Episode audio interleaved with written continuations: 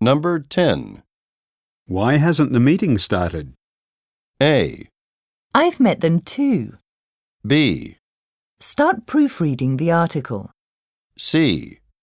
We're waiting for the director.